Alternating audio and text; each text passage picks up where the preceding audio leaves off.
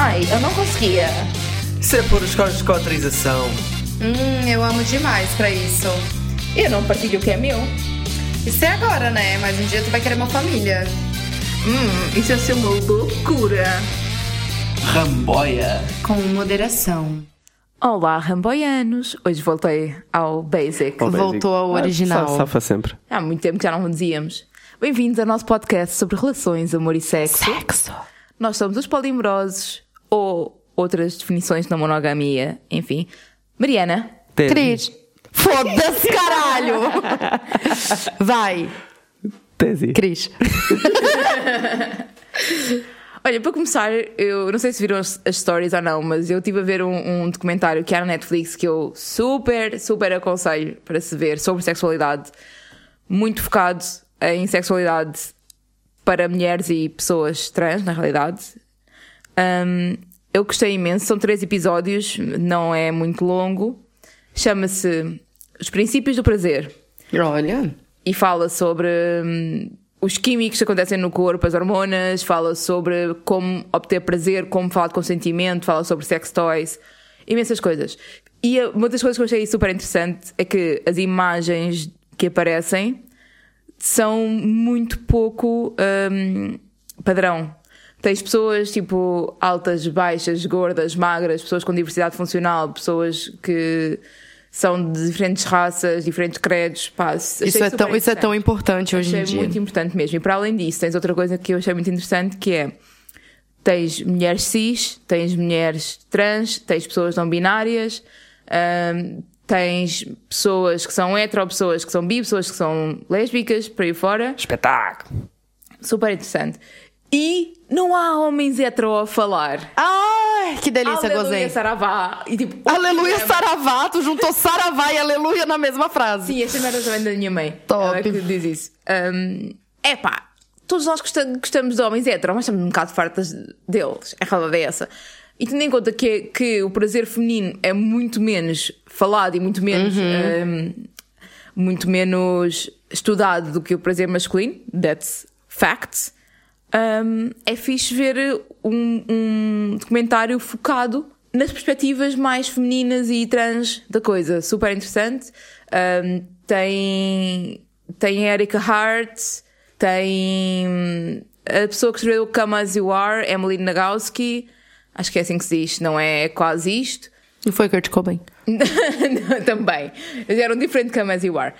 Opa, e é super interessante porque fala muito mesmo de uma perspectiva de prazer como direito e não só prazer como sexualidade. Aham. É, Foca-se muito em como é que o ambiente, como é que a política, como é que hum, a história, tudo isso interfere na- no nosso prazer e como é que nós podemos reclamar isso, incluindo tens pessoas lá que têm imensa experiência sexual e tens lá pessoal quase sem experiência sexual. É muito giro. E Tens vários tipos de experiência porque há muita diversidade e eu fiquei mesmo muito contente com isso, sinceramente. Portanto, princípios do prazer, vão ver se não tiverem visto ainda. And have fun. E o episódio 2 é o episódio da Cris, basicamente. Ai, é sobre religião. É sobre uma pessoa que nos mandou uma mensagem que eu vou passar a ler. Vou só deixar isto aqui como desabafo. Eu identifico-me como solo poly e é difícil de fazer coming out. Porque até os meus amigos não mono têm dificuldade em compreender. Isto porque, no meu caso, todos os amigos que conheço que se identificam enquanto não mono estão em relações abertas. E como no meu caso não há um namoro, entre aspas, um namoro principal, entre aspas, eles consideram que eu sou só uma porquichona. God. Eu até já me habituei a dizer que sou solo poli, ultimamente muito mais solo do que poli. Porque já antecipa o preconceito de quem aí vem. Ok, antes de comentarmos isso, temos que definir o que é que é solo poly para quem não conhece. Eu tenho uma definição aqui de solo poli. Taca? Confias ou não? Não. Então vamos lá ver. Solo poli é quando uma pessoa poliamorosa tem interesse em ter várias relações romântico-sexuais diferentes, mas a sua relação prioritária é consigo mesma. por norma, as pessoas solo poly preferem morar sozinhas e ser mais independentes, o que não invalida o compromisso que sentem para com as suas parcerias. Queria só dizer que essa definição fui eu que a escrevi. Exatamente. Caralho, não vale. Desculpa lá, credits where it's due. Como é, como é que é assim? Olha agora. Mas sim, eu acho que. Cris, tu que. Eu. Como pessoa que se identifica mais com a label Solo Poly aqui, achas que essa definição está certa? O que é que acrescentava? Acho que, acho que, acho que sim. Acho que essa. Ai, peraí que meu olho tá coçando pra caralho.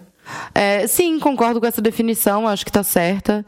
É, e, e sobre a mensagem que essa, que essa anônima solo, muito mais solo do que poli, que falou que hoje em dia ela é muito mais solo do que poli, né? Eu achei isso engraçado porque esse Jesus eu tava comentando isso com com uma pessoa que também é solo poli e a gente usou esse a gente usou esse termo que ah a gente é solo poli mas a gente é muito mais solo do que poli essa é a realidade.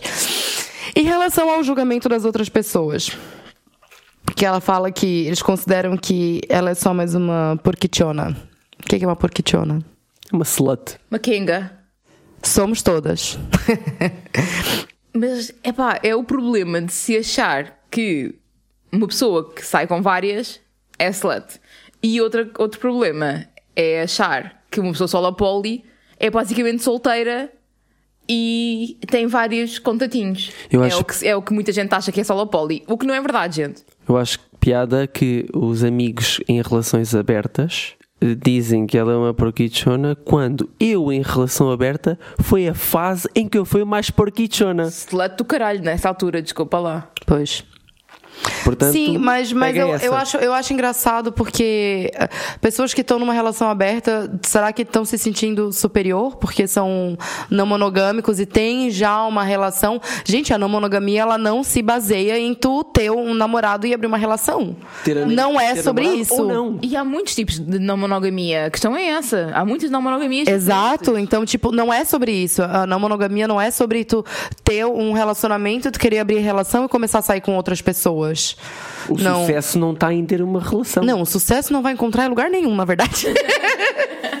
não deixe seus sonhos serem maiores do que seus medos. Eu acho que é interessante pegar na questão dos amigos, porque os amigos consideram que não são monogâmicos porque eles têm a relação e, como essa relação não é monogâmica, podem opor-se à monogamia, porque trazem pessoas de fora para dentro da relação, certo?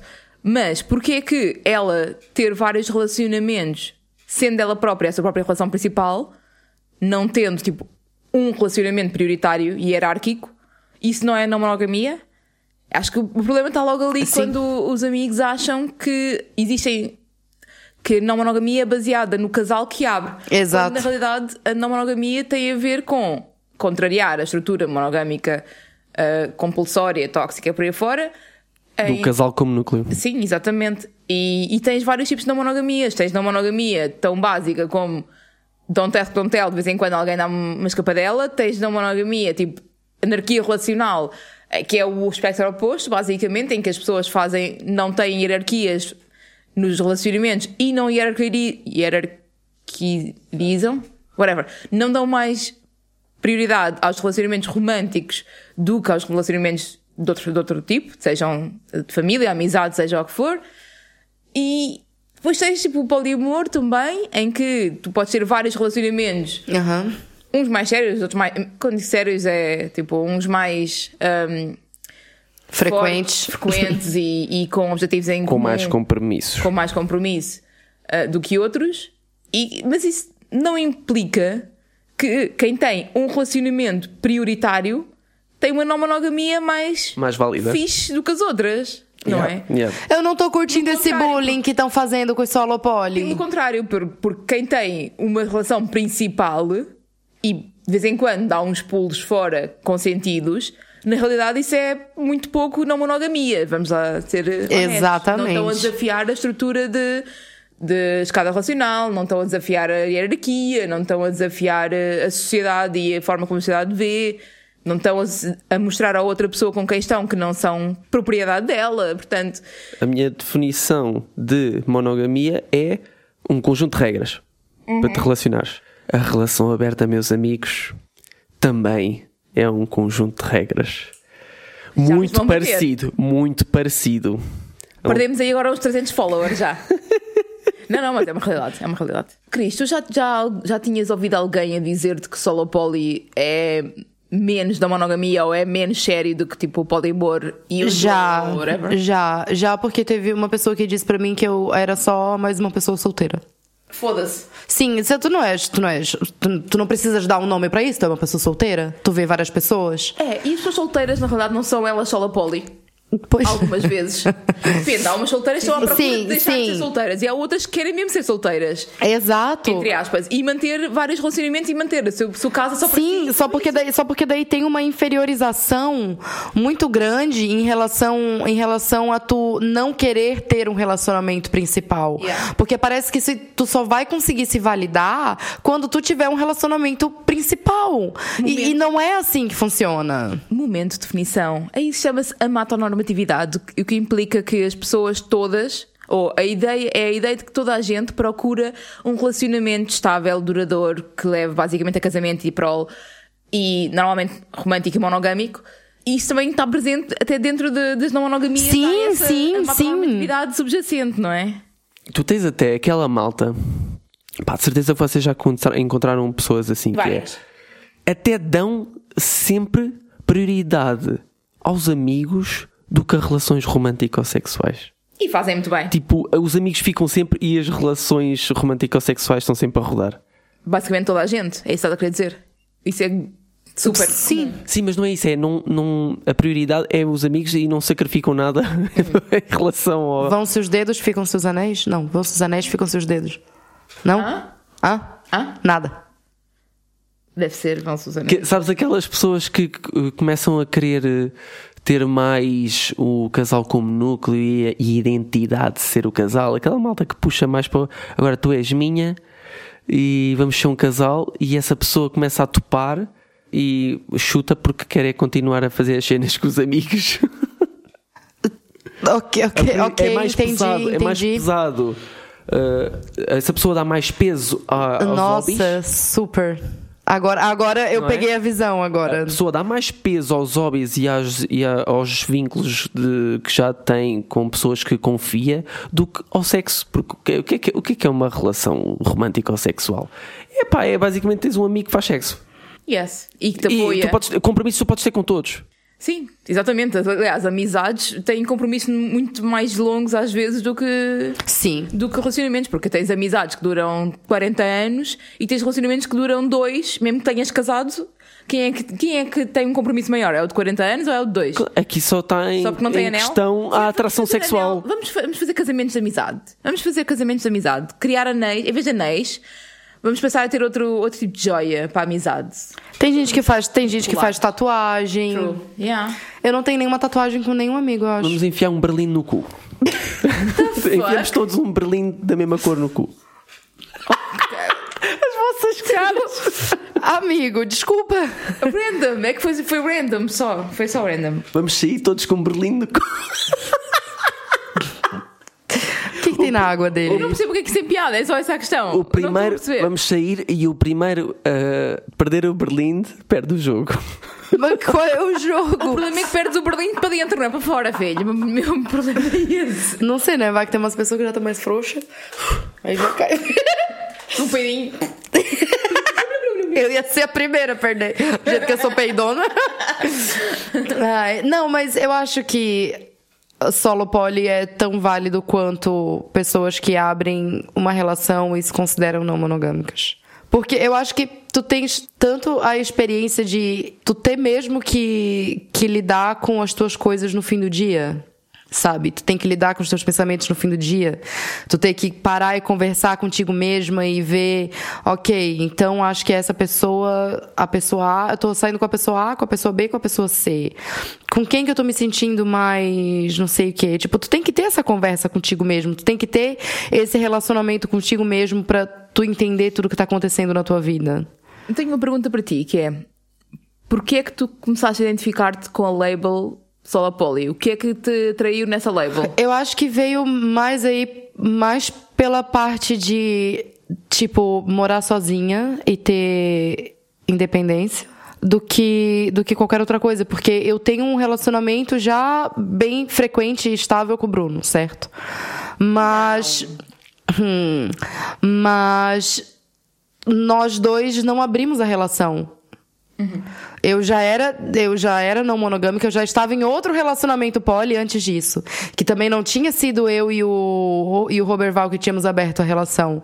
Então eu acho que desde o começo eu sempre fui solo poli. Só que eu só não sabia o que, que isso era.